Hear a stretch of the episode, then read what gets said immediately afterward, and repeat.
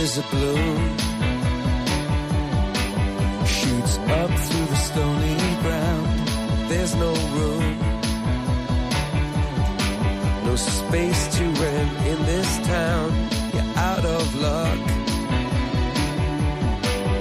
And the reason that you had to care, the traffic is stuck.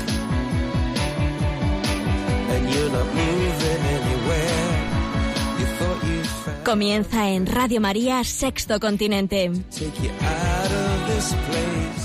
Con el obispo de San Sebastián, Monseñor José Ignacio Munilla.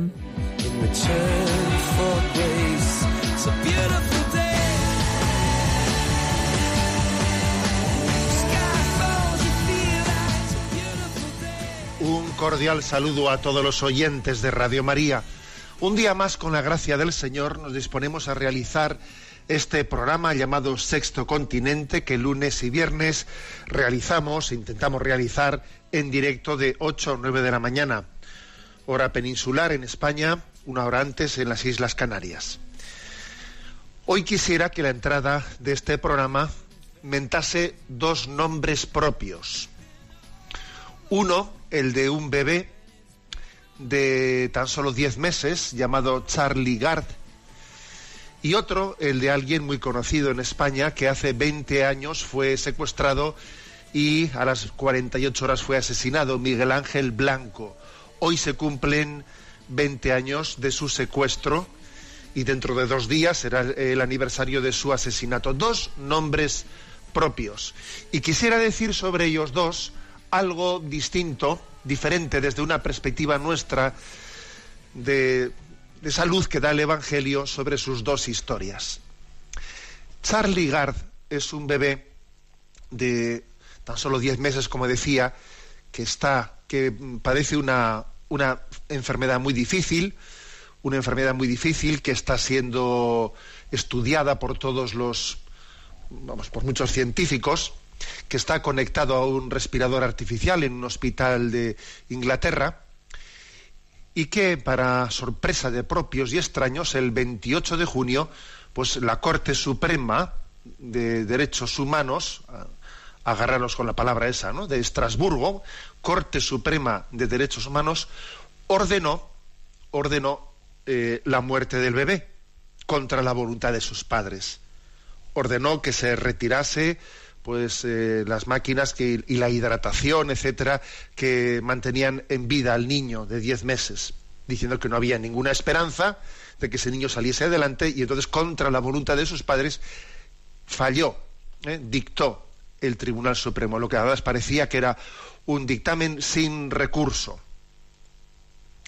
Los padres han luchado, han hecho lo indecible, también han recurrido a la Santa Sede, intentaron llevarse al niño a Estados Unidos, no se les permitió llevarlo a Estados Unidos, porque en Estados Unidos parecía que la legislación de allí no le iba a obligar a que el niño ¿eh? muriese. También la Santa Sede mm, dijo una palabra, también la Santa Sede que tiene, digamos, una jurisprudencia, una jurisdicción que es un Estado, un Estado bueno, independiente, el Vaticano, intentó llevar al niño al hospital del Vaticano y no se le permitió. Y hoy, fijaros, hoy, 10 de julio, a las 12 del mediodía, habrá otro, eh, pues otro dictamen, otra sentencia de ese Tribunal Supremo de Inglaterra, en este caso va a ser el Tribunal Supremo de Inglaterra, que va a tener que dictaminar si una posibilidad que se le ha ofrecido de una un nuevo tratamiento, que además también en este nuevo tratamiento experimental está ligado también el Hospital Valle de, Brón de, eh, pues de España, pues que parece ser que es una terapia que tiene, tendría un 10%, posi- un 10 de posibilidades de triunfar ¿eh? para poder eh, salvar la vida del niño. Esto podría salvar, ¿no? Estamos esperando a que hoy a las 12 del mediodía haya una, una sentencia de ese Tribunal Supremo de Inglaterra para ver si se paraliza la sentencia del Tribunal de Estrasburgo que mandaba desconectar al niño, etcétera. Y está todo el mundo discutiendo sobre si ese 10%, si ese, si ese nuevo tratamiento, esa que tiene unas posibilidades de un 10%, justifican, no lo justifican. Bien, pero, a ver, la palabra específica que yo quisiera decir, que es la que nadie, no, no observo que nadie lo esté comentando, es A ver, pero ¿quién es el Estado? ¿Quiénes son las administraciones públicas para poder decidir sobre la vida de un niño por encima de los padres? Ahora no entro yo si en la terapia, si el niño tiene perspectivas de vida, si no las tiene, si esta terapia sí se terapia no. A ver, yo no entro en eso, como es obvio, sino me reafirmo en esto. ¿Quién es el Estado para poder dictar que este niño tiene que morir? ¿Quién es el Estado? Es curioso, ¿no? En la medida que Occidente ha negado pues una autoridad suprema en esta vida, que es la, la, autoridad de Dios y la ley natural, se ha erigido en sus instituciones en un falso Dios. No hace mucho comentábamos también en este programa cómo pues el presidente de Canadá ha presentado al Parlamento una ley por la cual se puede quitar a los padres que se rebelen, que no acaten la ideología de género, eh, pues el Estado de Canadá podría quitarles la patria potestad de sus hijos. Si tú no acatas la ideología de género, te quito el hijo. Esa es la proposición que manda al Parlamento el presidente de Canadá. Y ahora estamos viendo este caso concreto ¿no? de Charlie Gard, que hoy a las 12 del mediodía un tribunal va a decidir cual si fuese un reo condenado a muerte, que tiene una sentencia pues, por haber hecho un delito y entonces eh, alguien recurre eh, la, dilación de la aplicación de la pena de muerte. Bueno, pero, pero este niño, ¿qué mal ha hecho? Y además, ¿ustedes quiénes son para decidir sobre la vida de este niño? ¿Ustedes cómo se atreven a usurpar el derecho de ver de los padres de velar sobre la vida de este niño? Pero ¿qué grado de intervencionismo está teniendo lugar en nuestro occidente desnortado, totalmente desnortado, ¿no? Es curioso, cuando perdemos la luz de Dios, no vemos más que, más que las sombras. Y es, lo que, y es una auténtica dictadura, ¿no? Cuando Dios deja de ser garante de nuestra libertad, nosotros convertimos nuestra sociedad en una auténtica dictadura. Sustituimos a Dios por unas autoridades políticas que acaban siendo nuestros dictadores. Bien, ese es un, un nombre propio con el que quería comenzar el programa. El segundo es el de Miguel Ángel Blanco. Hace 20 años hubo una auténtica convulsión, yo lo recuerdo perfectamente. Yo entonces era párroco de Zumárraga y podría contar muchísimas cosas de, lo que supuso ¿no? Eh, la liberación de Ortega Lara y el asesinato de Miguel Ángel Blanco.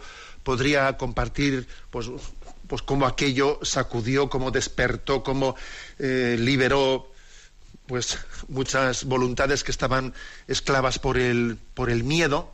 Podría decir muchas cosas, ¿no? De lo que supuso socialmente, etcétera.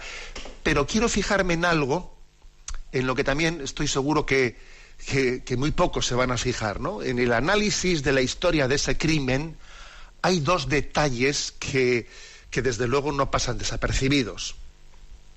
Y me refiero a lo siguiente, ¿no? Sabemos hoy en día, porque se ha reconstruido el crimen, se ha reconstruido el crimen, tanto por temas de ADN como por los testimonios de, los interrogatorios que se hicieron.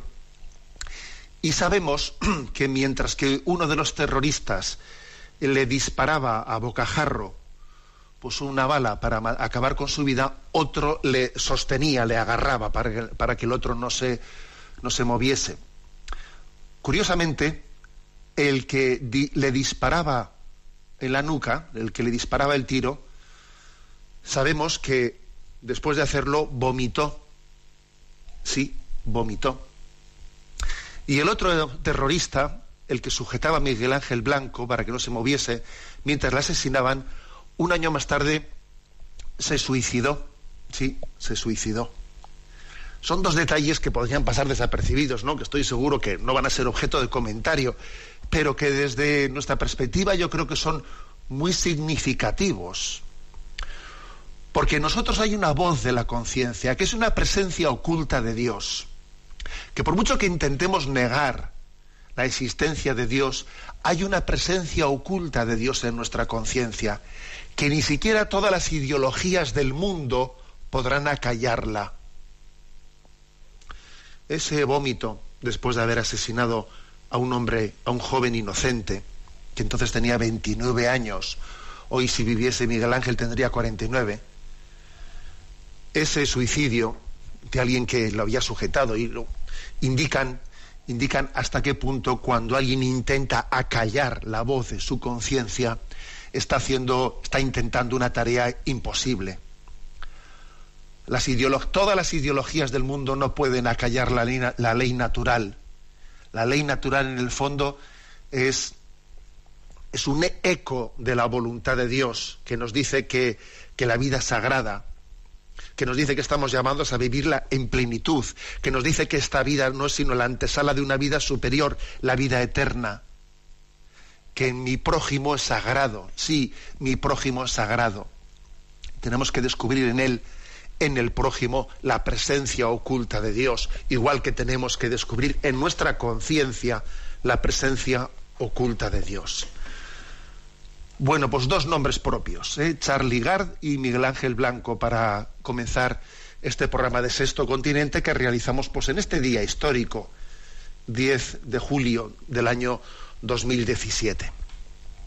Bueno, reitero, como hago siempre en este programa, que este Sexto Continente tiene una interacción con una página multimedia en ticonfío.org. En ticonfío.org es una página personal mía en la que vais a encontrar también pues, los propios programas de Sexto Continente, eh, los del Catecismo de la Iglesia Católica, eh, conferencias, homilías, eh, mensajes enviados a las redes sociales que aquí comentamos allí, digamos, interactuamos también junto con esa página multimedia en este programa de Sexto Continente.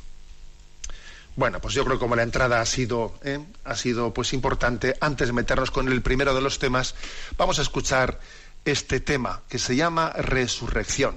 Mm, lo envía Marian desde Pamplona y comenta, me comenta ya en su correo, pues que es un, tienen allí formado en una parroquia, en una parroquia de Pamplona, de un suburbio de Pamplona, un grupo musical con el que intentan también eh, llegar a, pues, a determinados ambientes en los que el nombre de Jesucristo pues ha sido rechazado o existe ese pasotismo, esa apatía de no, no descubrir la vida de Cristo, ¿no? Y bueno, pues esta canción de resurrección está eh, compuesta por este, está, me dice en concreto, ¿no? Que está compuesta por el párroco, por el padre César y está cantada por este grupo musical de, vamos, formado en torno a esta parroquia. Lo escuchamos, Resurrección.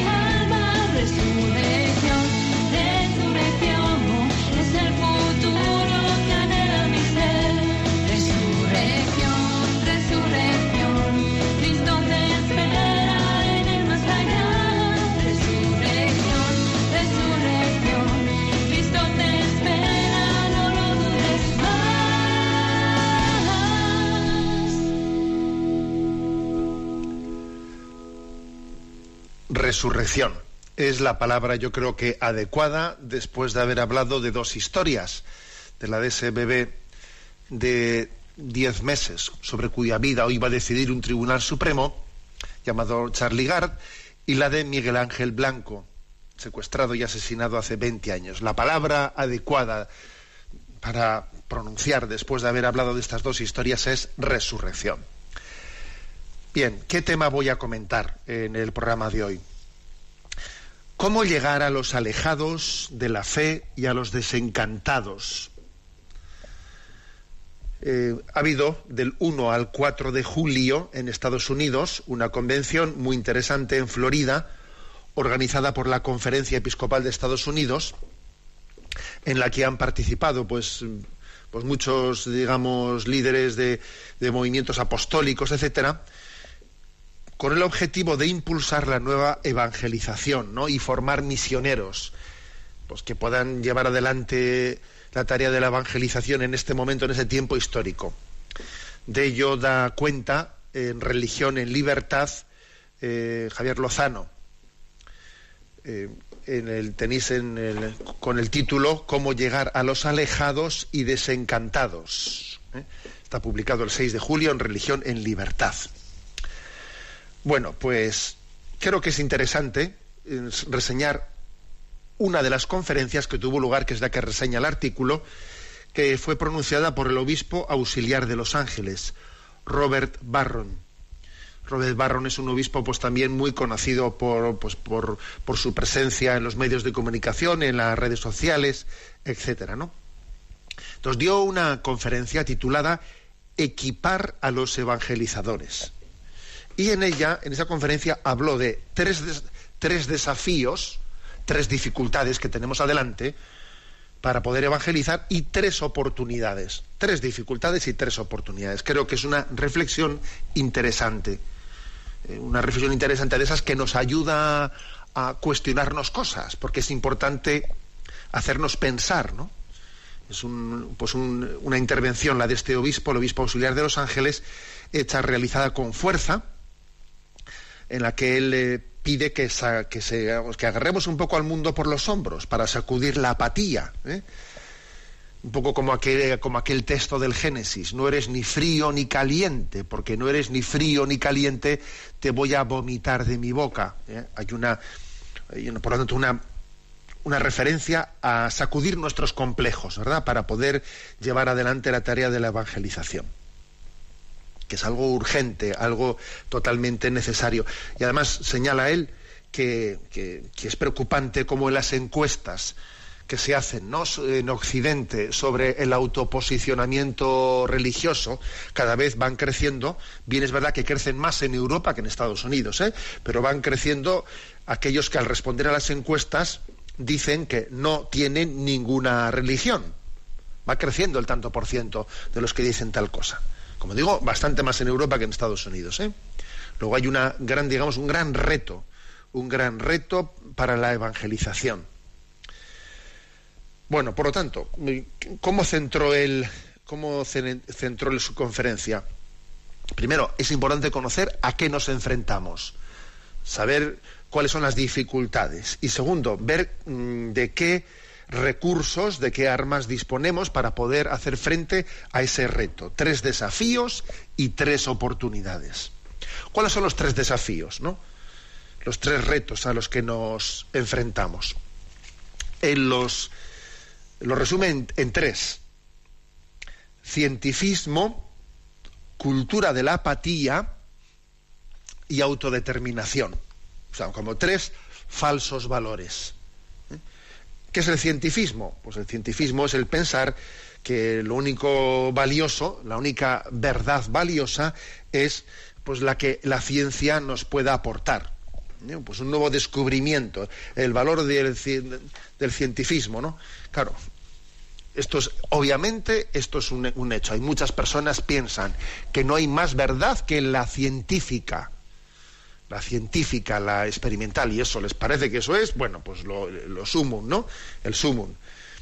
Con esto están de alguna manera reduciendo tremendamente, reduciendo cuál es el espectro del conocimiento humano, porque el, el espectro del conocimiento humano también es el filosófico.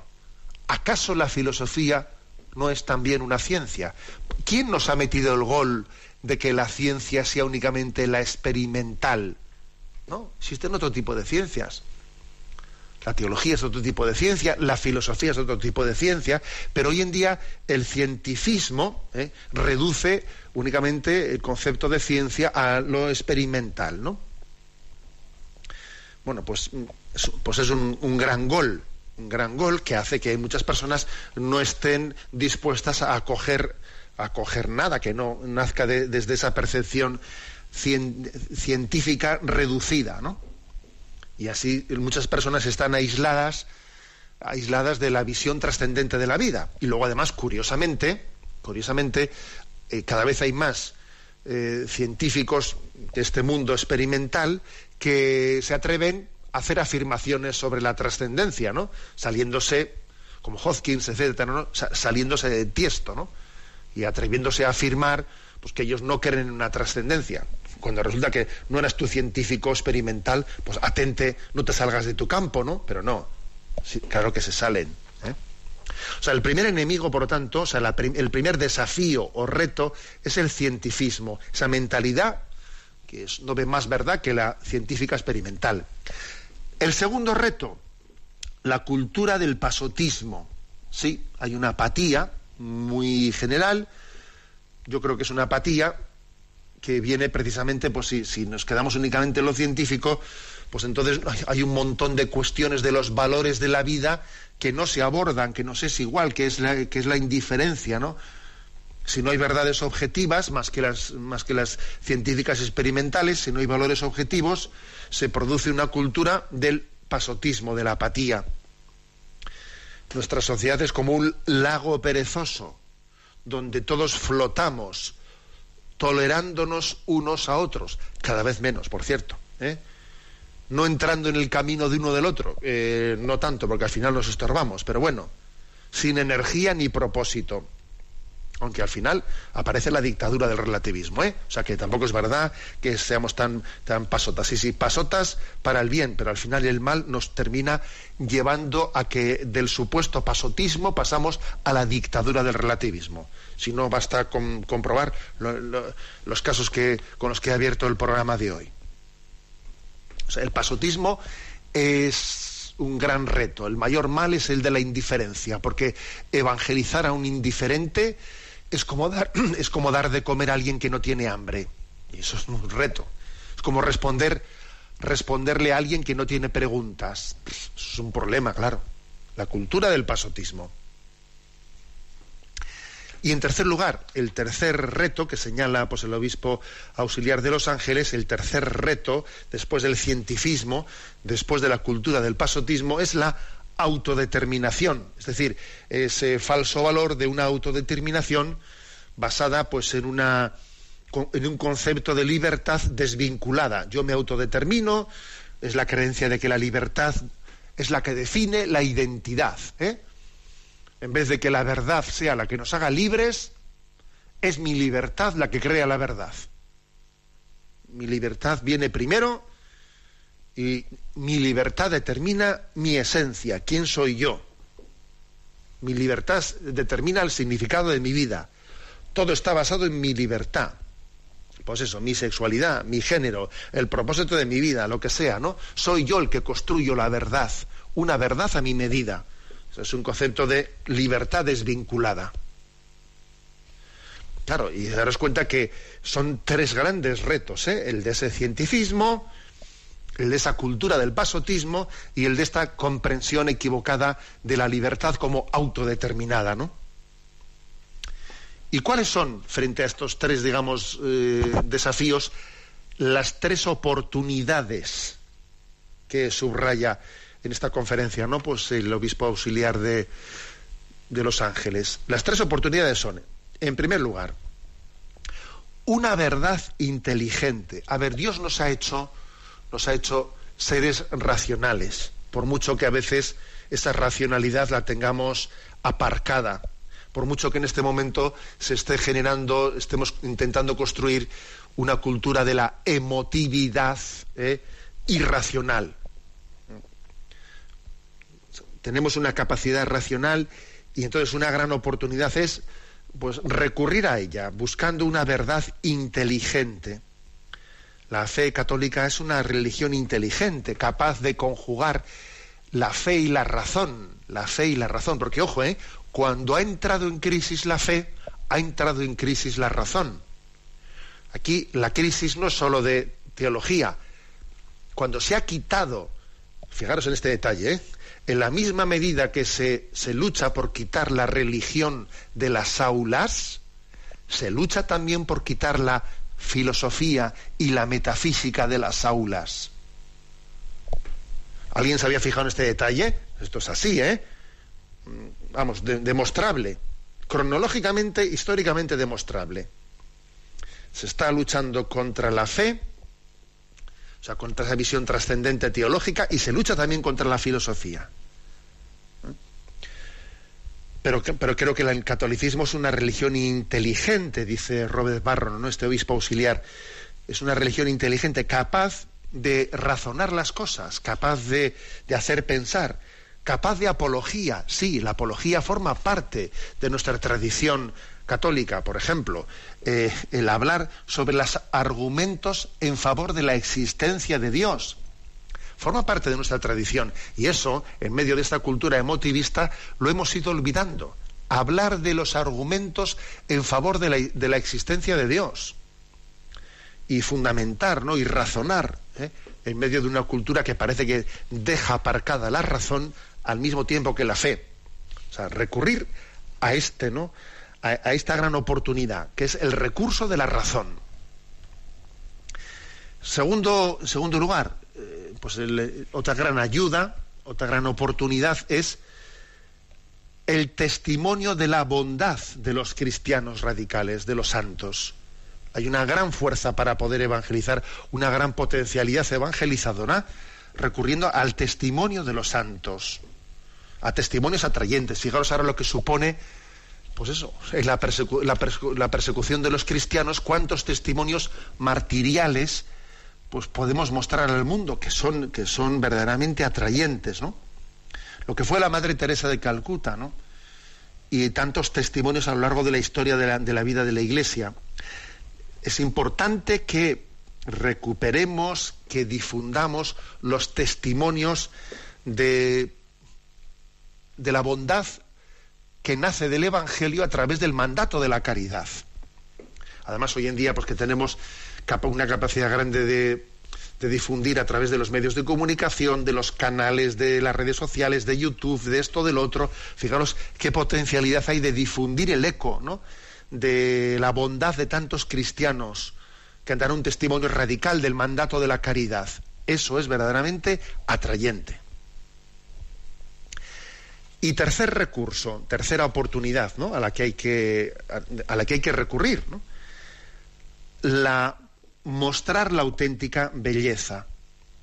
La auténtica belleza. Dice él en su conferencia que para evangelizar hay que mostrar, no solo decir sino mostrar. Hay una diferencia grande entre mostrar y decir.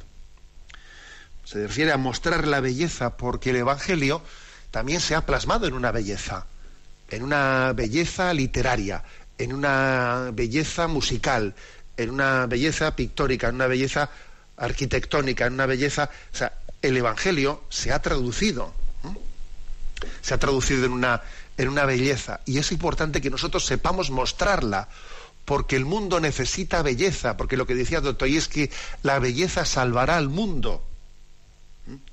Y hay mucha gente que se acerca curiosa, ¿no? A esa belleza. A mí, desde luego, me cuestiona aquí en San Sebastián, pues, por ejemplo, ¿no? Que llegan ahora estos tiempos de visitas, vamos, pero visitas, pues, eh, casi son en masa, ¿no? En masa de turistas y entran en nuestras iglesias y dice uno, ojo, ¿qué deberíamos de hacer para mostrarlas bien? para mostrarlas bien y para hacer entender que esta belleza custodia un misterio, custodia un misterio de Dios del cual esa belleza no es sino una, ¿eh? un pequeño reflejo. ¿Cómo hacerlo, no? ¿Cómo mostrar la capilla sistina? ¿Cómo mostrar la catedral? ¿Cómo mostrar esto? Ahí tenemos un gran reto para poder evangelizar. Tenemos que pensarlo, ¿no? Tenemos que, darle verdaderamente vueltas ¿no? a, ese reto de la evangelización. No solo decir, sino mostrar y entender que esa verdad, o sea, que yo recuerdo que, me habéis escuchado también los oyentes de Radio María, pero recuerdo una, una conversación que escuché en la plaza de San Pedro, en una ocasión que estaba yo allí, y bueno, pues estaba un poco pues, sentado en uno de los escalones, porque allí uno se cansa con tantas distancias, estaba sentado y había también sentados junto a mí una madre y una hija, francesas las dos, ¿no? La hija sería joven, tendría unos 18 años o 20 años, y la madre, pues, la madre se ve que era pues un poco de esas de mayo del 68, ¿no? Absolutamente ateas y tal, y la madre le estaba diciendo a su hija, todo esto es un montaje, un montaje de los curas para sacar dinero y tal y cual, ¿no? estaban ellos mm, todos mirando pues eh, la Basílica de San Pedro, mirando aquella plaza, aquella columnata, ¿no? Y la hija le dice a la madre, no sé, mamá, a mí todo esto me parece demasiado bello para ser mentira. Yo me quedé impresionado de que una hija a una madre le dijese eso, ¿no? Y me di cuenta de la potencialidad de la belleza para, para mostrar al mundo de que hay uno, de que hay algo, algo detrás de esa belleza que no es artificial. Recuerdo una frase de Chesterton, el famoso Chesterton, ¿no? que, que decía él, ¿no? que Jesucristo inventó el gótico, el arte gótico, cuando dijo aquella frase, si estos callan, gritarán las piedras. ¿eh? Fíjate tú qué, ¿eh? qué ingenio, ¿no? Jesucristo inventó el arte gótico cuando dijo, si estos callan, gritarán las piedras. Sí, ahí hay determinadas piedras que gritan, ¿no? Que gritan que hay un Dios, que esa belleza no es sino reflejo de ese Dios. Bueno, en resumen, tres desafíos y tres oportunidades ¿eh? descritas en, una conferencia eh, del obispo auxiliar de Los Ángeles, Robert Barron, pronunciada en Florida, en un encuentro el de día 1 y 4 de julio, que tiene como título la conferencia Equipar a los evangelizadores. Los tres desafíos son el cientifismo, la cultura del pasotismo y la autodeterminación o la libertad autodeterminada. Y las tres grandes oportunidades son una verdad inteligente, la bondad de los cristianos santos, radicales y la auténtica belleza que mostramos al mundo. Bueno, pues yo creo que es una, bonita reflexión que, agradecemos y que nos va también a ayudar ¿no? a todos pues para pensar y de qué manera puedo ser yo testigo de, Jesucristo, de qué manera podemos evangelizar. Es bueno que alguien nos ayude a, a esa reflexión. Escuchamos esta canción, Señor, ¿a quién iremos? de Cristóbal Fones.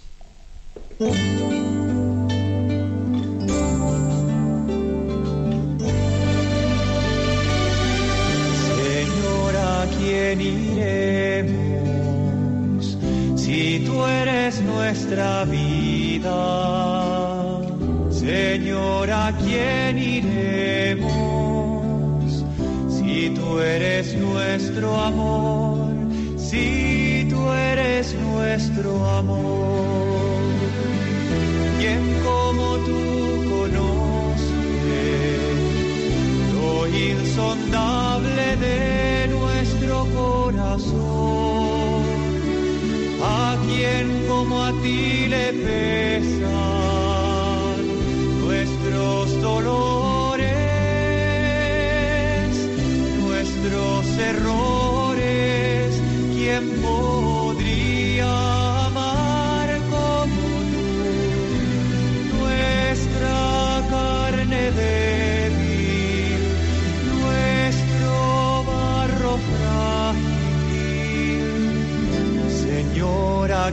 quién iremos? Si tú eres nuestra vida, Señor, ¿a quién iremos? Si tú eres nuestro amor, si tú eres nuestro amor, ¿quién como tú confía en la humea interior, quien como tú sostiene nuestra esperanza, malherida y nuestros anhelos insaciables, quien como tú esperas.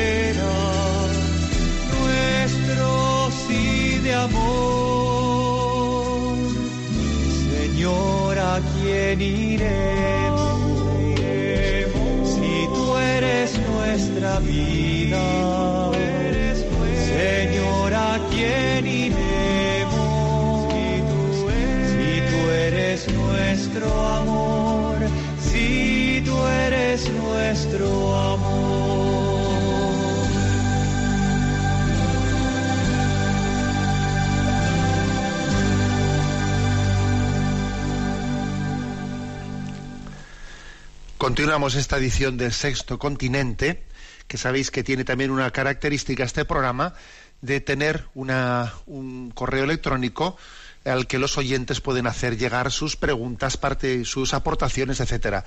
El correo es sextocontinente arroba radiomaria.es. A Yolanda, que está en la emisora, le vamos a pedir que nos vaya presentando las preguntas que hemos seleccionado. Buenos días, Yolanda. Muy buenos días, monseñor. Adelante. Desde Valencia, Alfonso nos plantea lo siguiente. Observo cómo las noticias en este tiempo veraniego se están centrando en la persecución contra el delito de las agresiones sexuales en las distintas fiestas, como es el caso de San Fermín. He escuchado en su canal de YouTube la homilía que usted ha dirigido en un campamento de verano a un grupo de adolescentes en el día de Santa María Goretti, que me pareció muy acertada. ¿No podría usted comentar el contenido de esa humilía en antena en su programa de Sexto Continente? Lo digo porque creo que refleja a las claras la gran hipocresía en la que estamos inmersos. Pues sí, con mucho gusto. Vamos a ver, eh, tuvimos, tenido, lo tenéis también esa humilía a vuestra disposición eh, en, el, en, la página web de la diócesis, bueno, y en, y en ti confío, en enticonfío.org también en la página personal. Y además está enviada también a las redes sociales, ¿no? Con un mensaje el mensaje con el que acompañé esta homilía es el siguiente. Luchar contra las agresiones sexuales al tiempo que se incentiva la pornografía o el mito de Penélope. A ver, intento explicar, ¿eh? explicar un poco, Todos conocemos lo que es el mito de Penélope. Bueno, pues eh, se habla de aquella, eh, de aquella mujer, es un mito griego y que hay un momento determinado narra la escena de que Penélope iba tejiendo, tejiendo durante el día, pues un manto que por la noche iba destejiendo. Y claro, por, si por el día tejes y por la noche destejes, no terminas nunca. Es el cuento de nunca, nunca acabar, ¿no? Bueno, por lo tanto, esto, esto quiere explicar lo que yo decía en esa homilía, se lo decía a los chicos adolescentes, ¿no? Es verdad que en este momento, por ejemplo, se está enfatizando mucho, pues que si, como las fiestas de los Sanfermines de Pamplona, se ha hecho una gran campaña por parte de las administraciones contra las agresiones sexuales eh, pues en, ese contexto festivo de las fiestas, ¿no? Ni todo ha habido cinco denuncias, etcétera. Obviamente nos alegramos mucho, nos felicitamos, ¿no? Porque exista esa sensibilidad social de luchar contra las agresiones sexuales, de entender que la mujer no debe de ser agredida sexualmente. Pero claro, lo que, lo que digo en, en esa homilía es que eso es absolutamente insuficiente, insuficiente. Porque claro, a veces hacemos de bombero pirómano. Hemos sido pirómanos y luego somos bomberos para apagar el fuego. Eh, la línea, la frontera de separación entre el bien y el mal no está en el momento en el que se va a agredir a una mujer sexualmente, sino la línea, cuando uno ya ha llegado a eso, es que ya ha traspasado hace mucho tiempo la línea entre divisoria entre el bien y el mal. Está muy, muy antes, ¿no? Mucho antes que todo eso. Es que el problema de nuestra sociedad es que da una visión de la sexualidad entre que la sexualidad tiene que ser vivida con barra libre. Barra libre, hace exactamente lo que te salga de tus impulsos. Eso sí, sin agredir, ¿no? Como si, eh, digamos, la única frontera con la que tienes que tener cuidado es la agresión a los demás. Claro, es que, es que para cuando uno traspasa ya esa frontera, ya es que hace tiempo que han saltado la. debían, debieran de haber saltado las alarmas. ¿eh? Porque claro, es que no es cierto eso de que la sexualidad pues, tenga el único límite ético sea el de la agresión. Es que la sexualidad tiene que estar integrada en la vocación al amor. Es que es un drama el que hayamos separado el sexo del amor. Es que es un drama el que miremos a la mujer miremos el cuerpo humano pues como un objeto de usar y tirar, usar y prescindir, como un objeto que sirve para mi satisfacción, ¿eh? en vez de como una como un icono, un reflejo de, de una presencia, de una presencia que en el fondo es la presencia de Dios. Entender que, que el cuerpo es el icono del alma y que en alma habita, ¿eh? habita la gloria de Dios. Claro, es que si no entendemos el concepto de pureza, si no aprendemos a mirar con ojos limpios, es que, claro, obviamente esto es como, pues eso, el mito de Penélope o el bombero pirómano, que obviamente nos alegramos mucho, obviamente, que se luche contra, contra las agresiones sexuales, pero el gran drama es que se sigue incentivando lo que provoca eso. Porque obviamente, pues el incentivar, por ejemplo, la pornografía, el que nos hayamos acostumbrado a que uno, la pornografía esté, no nos damos cuenta que la pornografía genera una cultura, una cultura del, de la utilización de la mujer como cual si de un Kleenex se tratase. ¿No nos damos cuenta que de ahí a la violencia hay un salto, un saltito no muy grande, que, la, que ya hay una violencia en la pornografía, que ya hay una violencia en la vivencia de la sexualidad en esa, en, ese, de esa manera, desvinculada del amor. Bueno, eso es lo que está un poco reseñado ¿no? en, esa, en esa homilía ¿no? y en ese mensaje enviado en las redes sociales.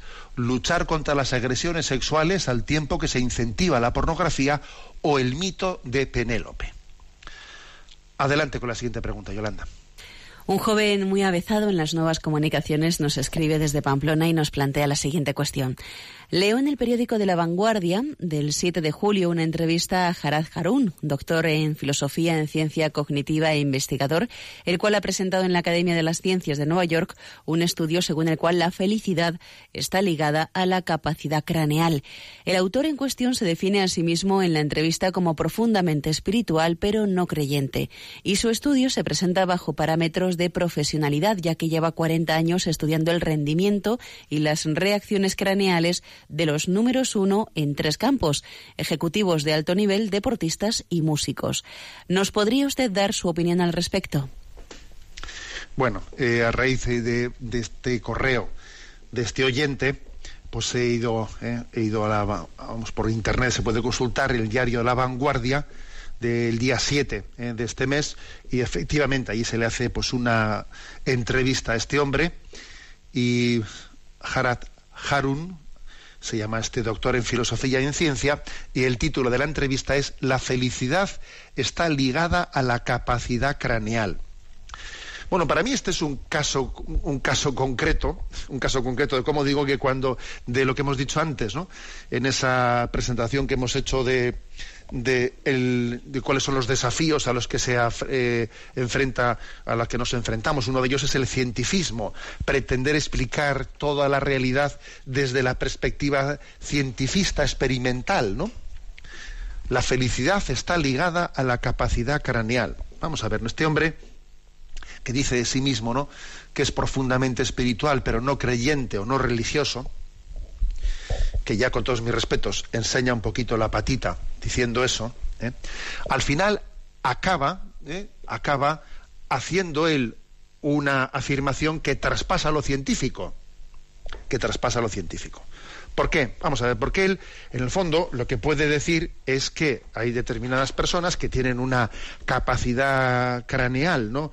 Pues, eh, pues, pues superior a la media, cuyos razonamientos, cuya capacidad de raciocinio, cuya capacidad intuitiva, cuya capacidad creativa, incluso como dice él, el número de experiencias cumbre, experiencias cumbre, pueden ser superiores a las del resto, ¿no? Los números unos, ¿no? Los números unos que él eh, ha estudiado, que son ejecutivos de alto nivel, él vive allí en Oslo, eh, ejecutivos de alto nivel, deportistas, músicos. Él dice que esos músicos de primera línea pues tienen una capacidad intuitiva, creativa, experiencias cumbres superiores que cuando a estas personas eh, se les pone una especie de electrodos o como se llame eso, ¿no? Pues en el cerebro se ve cómo se encienden de una manera especial una luminosidad en su cerebro que es distinta, él dice, superior a las de otros cerebros que de los que no son los números unos. Entonces, este hombre intenta, ¿no? En todo ese estudio suyo, intenta decir que la felicidad de estas personas, pues es una, es una felicidad superior. De las que no tienen ¿no? esa capacidad craneal.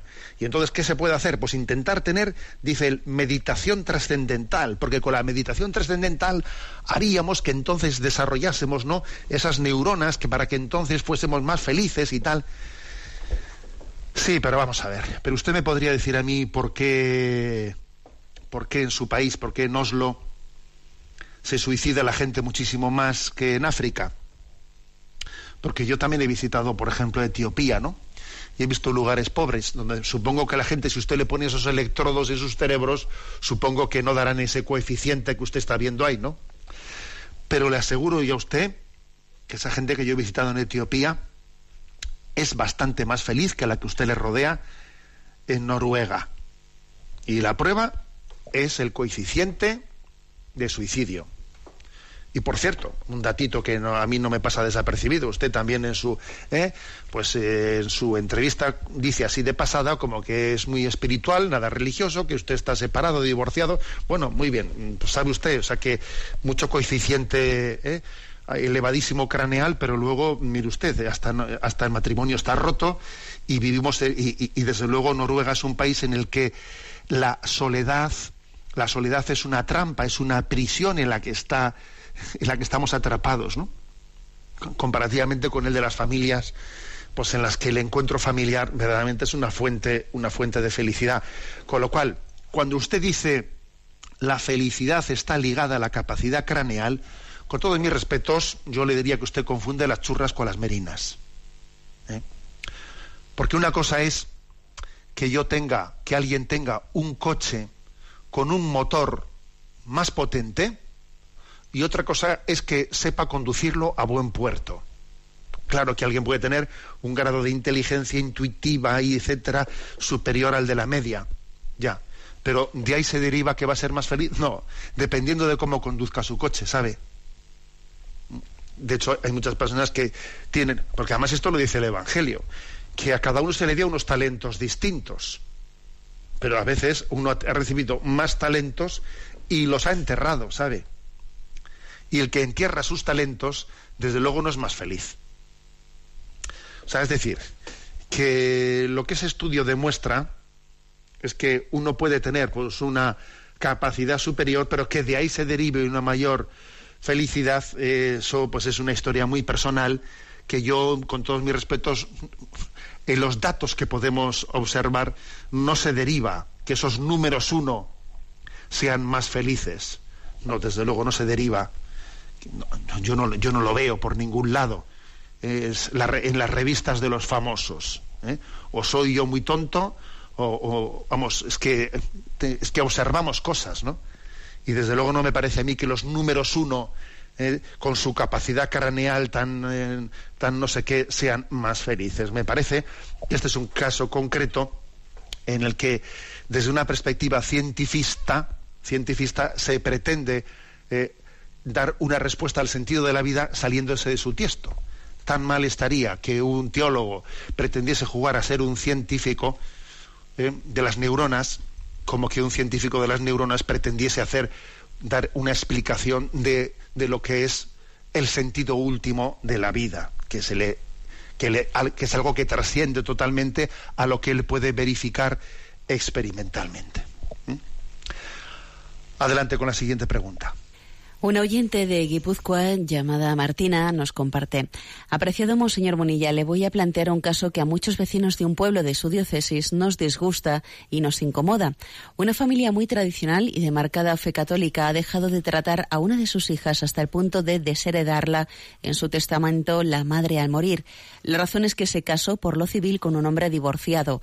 A los pocos años pudieron casarse por la iglesia ya que el primer matrimonio de él fue declarado nulo. Durante ese tiempo ella fue advertida de que no podía ir a la parroquia porque causaba escándalo público. Y ahora, que viven desde hace años en perfecto estado de gracia, que ha intentado mil veces acercarse a su familia y ésta le ha negado todo hasta el punto de querer quitarle hasta lo que por ley le corresponde, nos preguntamos muchos fieles ¿No es escándalo público que estas personas se acerquen beatísimas a comulgar? ¿No dijo Cristo que si no has hecho las paces con tu hermano no te acerques a su mesa? ¿Por qué no puede el párroco u otro sacerdote amonestar contestarle su comportamiento anticristiano. Creo que somos hipócritas y fariseos. Todo lo que tiene que ver con el sexto mandamiento enseguida es condenado, mientras que la falta de perdón y de amor al prójimo, en este caso tratándose de una hermana, parece que no importan tanto. No es justo. ¿Qué opinión le merece? Muchísimas gracias por sus interesantísimos programas. Reciba un saludo de una oyente habitual de Guipúzcoa. Bueno, pues tratándose de mi diócesis, en concreto donde llega este, bueno, pues yo diría mm, que me gustaría también poder atender personalmente el caso. ¿eh? Me, me, gustaría que poderlo atender personalmente. Obviamente no voy a hablar en público de, un caso que no conozco, pero sí voy a hablar, voy a dar unos criterios como siempre damos. ¿no? En cuanto al caso concreto, me gustaría atenderlo personalmente. En cuanto al criterio, a ver, yo creo que, en esta sociedad estamos, eh, gran, la gran herejía, la gran tentación de nuestro tiempo es contraponer verdad y caridad. Es la gran tentación de nuestro tiempo. Generalmente, en esta contraposición de verdad y caridad, se suele pecar por el lado contrario del que manifiesta este caso que se aquí que se, que se comparte. Generalmente se suele pecar por el lado contrario. Decir, bueno, aquí lo importante es la caridad y no nos importa la verdad. ¿eh? O sea, eso, ahora, suele ser lo, frecuente. Pero también se puede pecar por el otro lado, de que alguien, por defender un principio y una verdad, pues, llega a rechazar a las personas. A ver, ¿existe una verdad moral?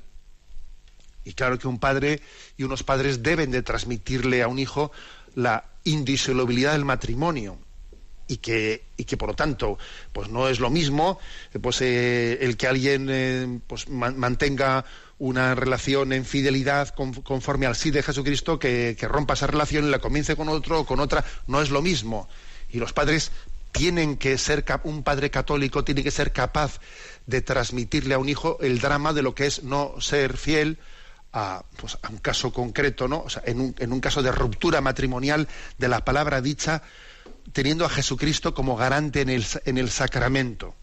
Pero eso no quiere decir que porque tengan que tener la capacidad de transmitirle esa verdad, vayan a rechazarle al Hijo.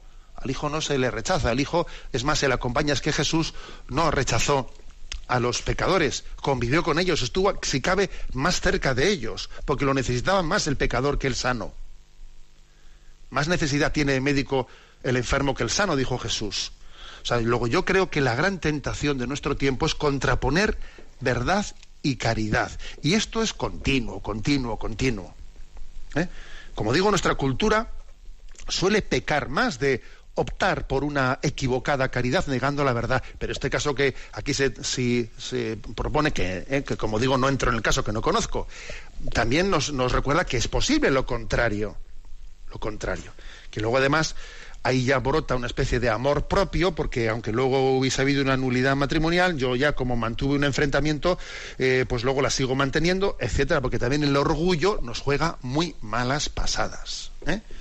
Luego yo, a ver, insistiría en esto, la verdad y la caridad no son dos cosas distintas, sino que en Jesucristo se unifican, son las dos caras de una misma moneda, y nosotros, sin embargo, estamos siempre contraponiéndolas. Contraponemos justicia y misericordia continuamente. ¿eh? No, es que Jesús, Jesús no vino a hacer justicia, sino vino eh, a ser misericordioso. ¿Y eso, y eso dónde, de dónde lo sacas tú? O lo contrario, ¿eh? o lo contrario. En definitiva, aparte del caso personal, que como digo, si yo pudiese como pastor, que soy también de la diócesis, atenderlo, me encantaría poder hacerlo, pero aparte de eso, aquí yo creo que la enseñanza principal es esta. Lo que Dios ha unido, que no lo separe el hombre. Y ahora me refiero a la verdad y a la caridad, a la justicia y a la misericordia, que son una sola cosa en Jesucristo. Bueno, tenemos el tiempo cumplido. Me despido con la bendición de Dios Todopoderoso. Padre, Hijo y Espíritu Santo, descienda sobre vosotros. Alabado sea Jesucristo.